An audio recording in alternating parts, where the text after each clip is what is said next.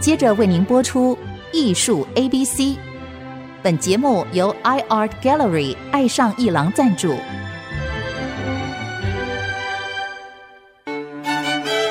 Appreciation, Buying and Collection。艺术 A B C，艺术入门的三部曲，艺术收藏的必修课，让您成为品味出众的艺术鉴赏达人。您的家成为风格独具的私人美术馆，实时与艺术之美对话。艺术 A B C，陆杰明主持。这里是 IC 之音逐客广播 FM 九七点五，你所收听的节目是艺术 ABC，我是陆杰明。新竹的朋友，这现在一定开始在外面活动，在外面吃饭了啊。那么呃，要提醒大家不要错过新竹最近晚上有一个光雕展演啊，有好多座建筑物都有光影投射的展演，呃，不要错过这个活动啊。另外不能错过的就是台北故宫啊，这个十年来三件北宋大山一同展出。我们说故宫的三件国宝，有的人会说故宫三件国宝是这个酸菜白肉锅， 这个酸菜就是那个翠玉白菜，白肉就是那个猪肉食。然后锅就是毛公鼎，哎，呃，这个这个是大家投票啊，一般民众投票呃选出来的三件国宝。但是艺术圈子里对这个古画有兴趣的人都知道，真正故宫的三件国宝就是范宽的《西山行旅》。郭熙的《早春图》，还有李唐的《万壑松风图》啊，千万不要错过这个光雕应该是展到这个月底三十一号，但是故宫三件国宝会展到十一月十六号，千万不要错过啊！因为错过可能还要再等十年啊。那么今天呢，你看顺着故宫三件大山，我们就为各位请到一位来宾，很难得，因为这位来宾他的创作的资历可能已经超过五十年了啊。而且他现在正在呃台北的彩泥艺廊正在办个展，他的个展的名字叫《境界》，徐宇仁笔根集。我们今天请到的来宾就是徐宇仁老师，欢迎徐宇仁老师来到节目。哎，谢谢那个电台邀请哦嗯。我大概先讲一下，是我在很年轻的时候就考上国立专，我是读那个国立专美术科国画组。你，所以你还是科班出身，哎，对，科班对出身哎哎啊，啊，国画组又大概读半年，又好像头脑就开窍了，我就半年就开窍。哎大概是这样，我都大部分都自己读自己摸索。哎呦，哦，主要那时候去的时候地方，刚进国立站，我就常去，大概一个月会去嘛两次到三次，有时候甚至四次，去故宫看古画。那个时候你很年轻哎，对对，我那时候大概十几岁吧，大概十七岁或十十六岁，我忘了，二十八岁我忘了哈。那您那个时候这么有自觉的，就就会跑到故宫去看古。因为我以前刚进进国立站的时候，先接图书馆的画册来看啊，东西方的。是可是我感觉看画册还是距离有一种距离，没有跟跟画直接对话，所以我就自己跑去故宫哈。到底是硬的，所以我们经常说在画画册上看到，但是你一看原作，感觉是不一样的。完全不一样。是我去了以后才比较才慢慢的了解，用我自己的读的方式。对，我哦当然有看一些资料，看一些人家的研究，可我我到最后发现一个方法，就是说我用直觉，哎，先不要想它是一个什么，也不要去想文字的资料，还是里面的意涵。就我们看画的那个，我们一般人看画都会看图来说故事，对我就完全不要这个，我就跳到先不要想太多，对，就用直觉看，就是一西方来讲，就是先用抽象的感觉来看，直觉来看，你看有感觉就多停留，看没感觉就换别张。哎呀，您这个主意太好了，因为我们发现，呃，去看展览的时候，大部分民众啊会走马看花，走马看花也是直觉，但是它太快了。但是你看得很认真，你说你直觉的面对一张古画，你希望看出一种感觉。对，你可不可以再形容精准一下，是找到什么样的感觉？那个感觉，我想用抽象两个字，大家比较容易了，因为我们都是用具象来思考。其实，其实视觉艺术，我感觉我们讲绘画比较简单，就是说视觉艺术应该是先从抽象的观点，比如说我们看一朵云，我们不要把它这个云像什么像龙啊，哦或，像看天上的马白一样云，我们我们经常会习惯的说，哎，看到一只老鼠啊，看到一个什么，不要这样子。因为你会受那个形象来激素你，你便没有想象力，你完全不受这个具象的观念，用抽象的感，你内心会产生一种无限的，会有一种无限的幻想，哦啊，它会扩充哎呀它就不会被锁住在一个点。这是我们教育长期的说得太好了这个教育长期都有这个问题哈。说的太好啊，。当然我们也需要形象来解释，啊嗯对做专业的解对对释对或一些作者，这个也需要。是这种知识还是要读。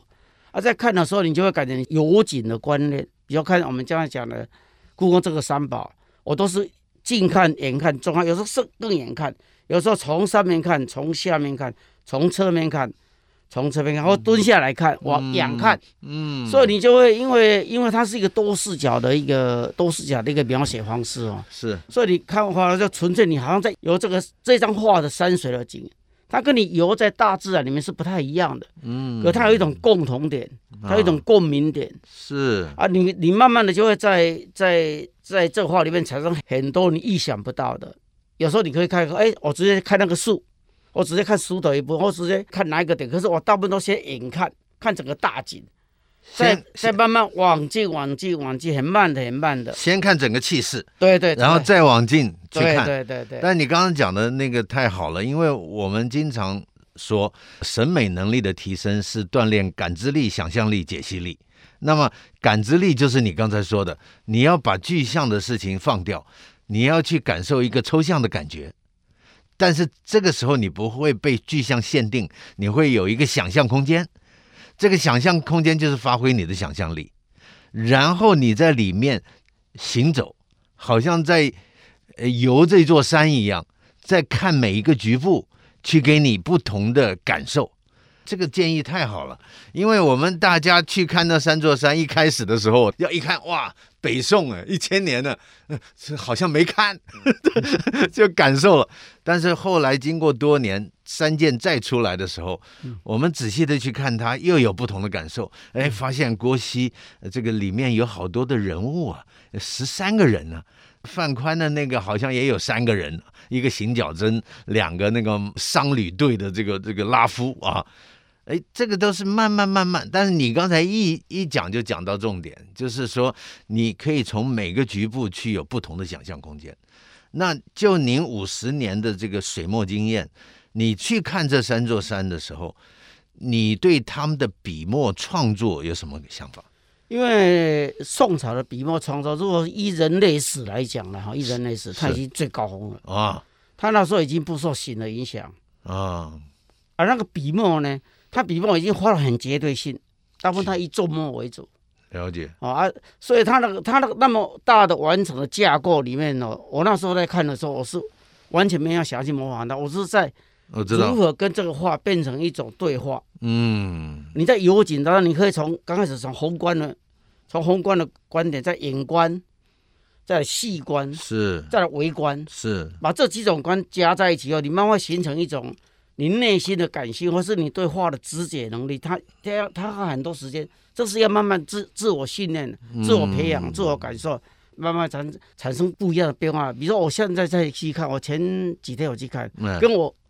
已十几岁的看完全不一样。啊因，为它会随着你人生的改变，你看画的观念会改变。可是我看画就是一个比较简单的，就是一个不设想议题，知也道哎不，模仿。我知道，啊，哦你我在用，我还有一个一个，就我看每一张画都会都会有一种我们所谓的像小会讲的冥想。以前我不我我不讲冥想，就我会眼睛看完以后，眼睛会静静，眼睛闭着，闭着静静的去默想。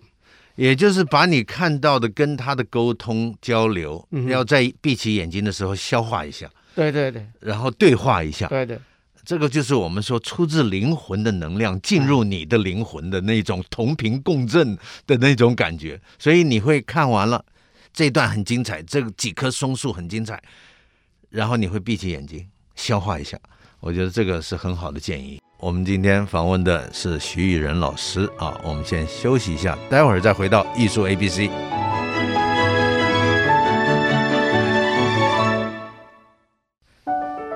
欢迎回到艺术 A B C 节目，我是陆杰明啊。那么这个今天为各位请到的来宾呢，就是呃创作五十多年经验的徐以仁老师啊，欢迎徐老师大家好哈，啊。刚才徐老师讲的真的很很精彩的一点，就是说到我的心里去了，就是。我就很想问徐老师说怎么观看一张画，那徐老师自己就把它说得很清楚了，直觉感受，然后跟他对话，然后发挥自己的想象力，不要被具象限制，用抽象的精神去感受这个艺术创作的一种能量。哎，这个说的太好了。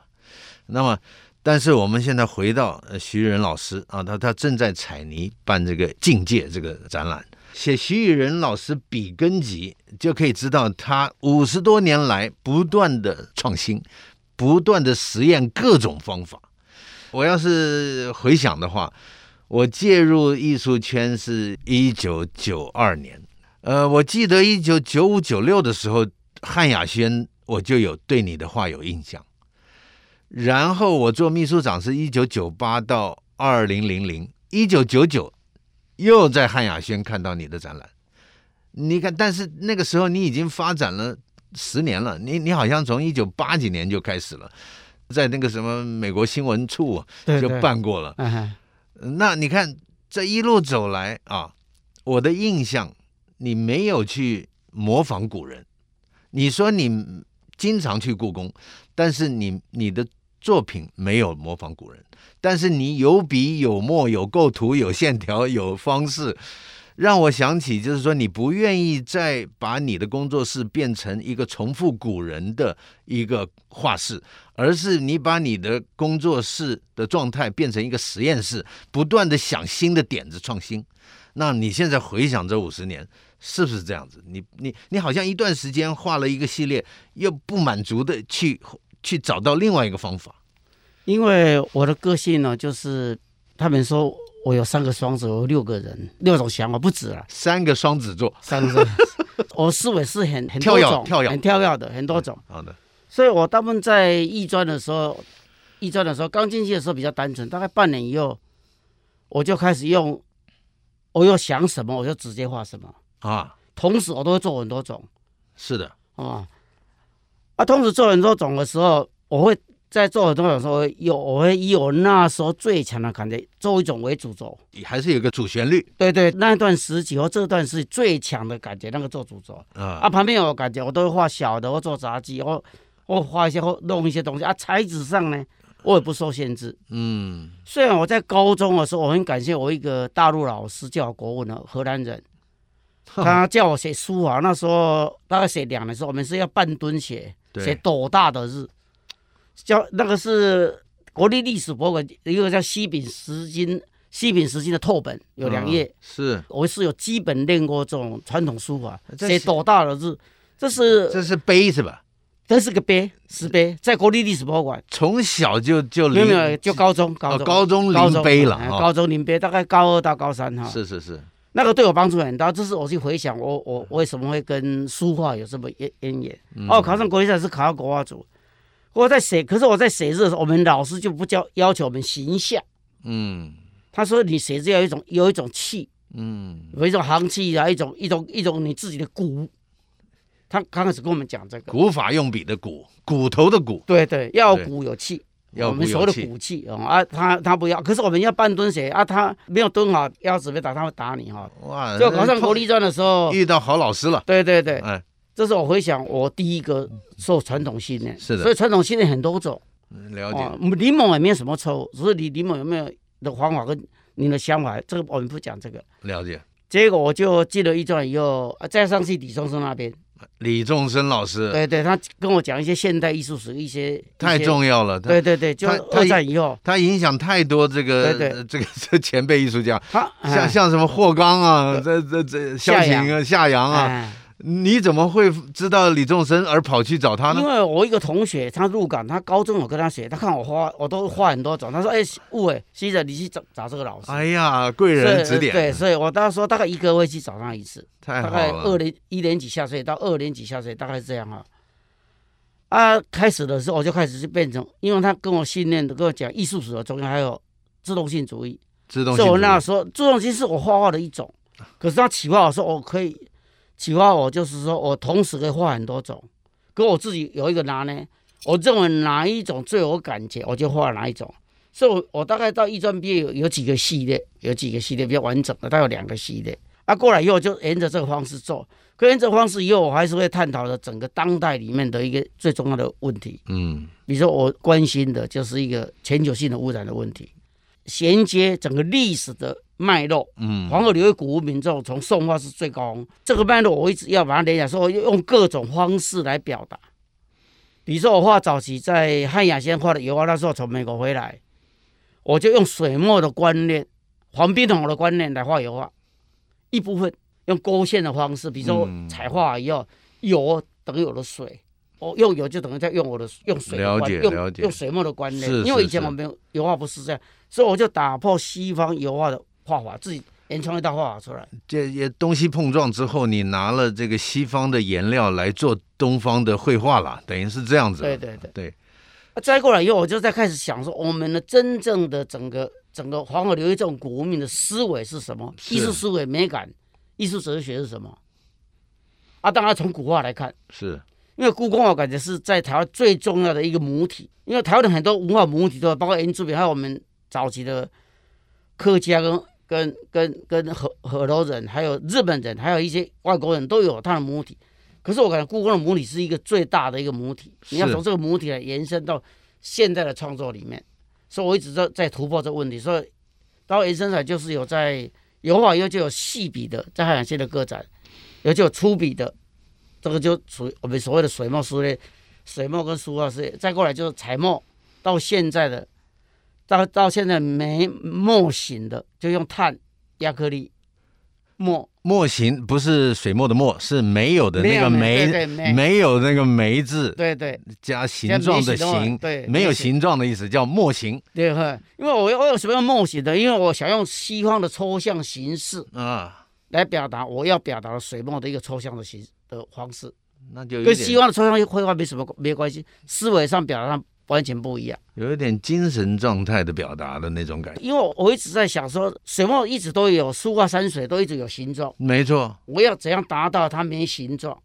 因为我们的草书哎，就有这种境界，嗯，可草诗它又另外一个系统，因为我现在不可能再回去写草诗，因为因为古人已经把所有的书法，他们写发展的太完整太了，淋漓尽致，太对高峰了。对，你你如果从这个领域里面，只只能够从精神的转移，嗯，或他的感动，你跟他对话，产生你的一个创造的原动力，跟你原来的创作跟当代结合。了我的解思维一直是是这样，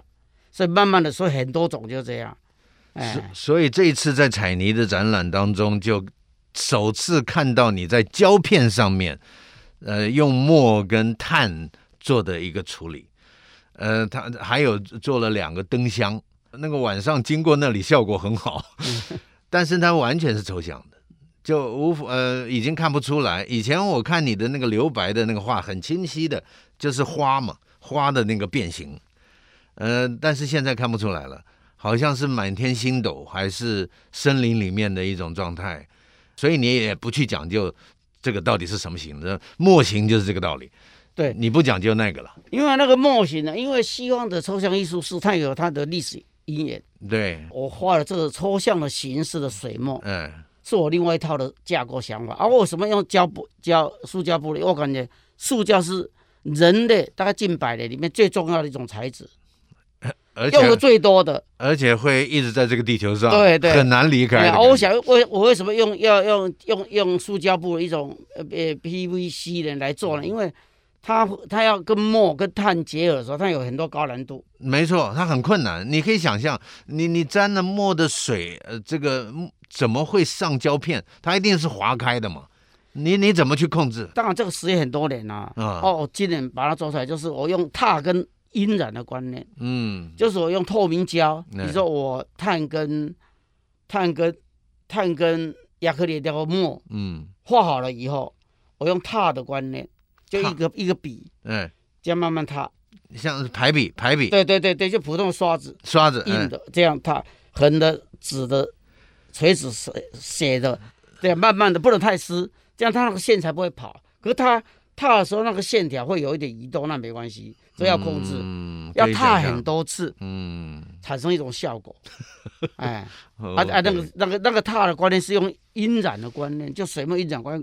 所以用把阴染要转移到踏，因为我们阴染都只是在纸上纸上而已，对，是这个这个观念的转换，技术的转换而已。所以徐以仁老师又在发明，又在实验了啊！这个你看，一段时间你就会就会想一些新的方法。所以这一次，呃，各位要是有兴趣的话啊，呃，这个可以跑到台北啊，先去故宫啊，看三座大山，然后在附近啊十分钟啊就可以到典华的附近有彩泥一廊看一下徐以仁的《境界》这个展览，你会看到他在做当代水墨的这个创作过程当中，又有新的材料、新的想法、新的创作。而这一次呢，展览又由这个白世明老师做策展人啊，在十一月六号，呃，这个下午两点半，他有一个学术研讨会啊，由白世明老师主持啊，那然后好像是吴继涛老师会对谈，来谈这个水墨徐以仁老师的水墨创作，